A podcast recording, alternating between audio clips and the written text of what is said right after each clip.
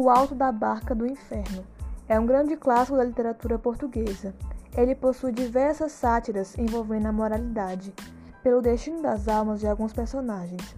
A obra satiriza o juízo final do catolicismo, além da sociedade portuguesa do século XVI.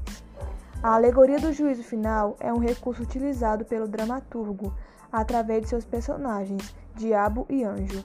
Além disso, cada personagem possui uma simbologia associada à falsidade, ambição, corrupção, avareza, mentira, hipocrisia e etc. Florenza é uma moça que chega ao porto junto de um frade.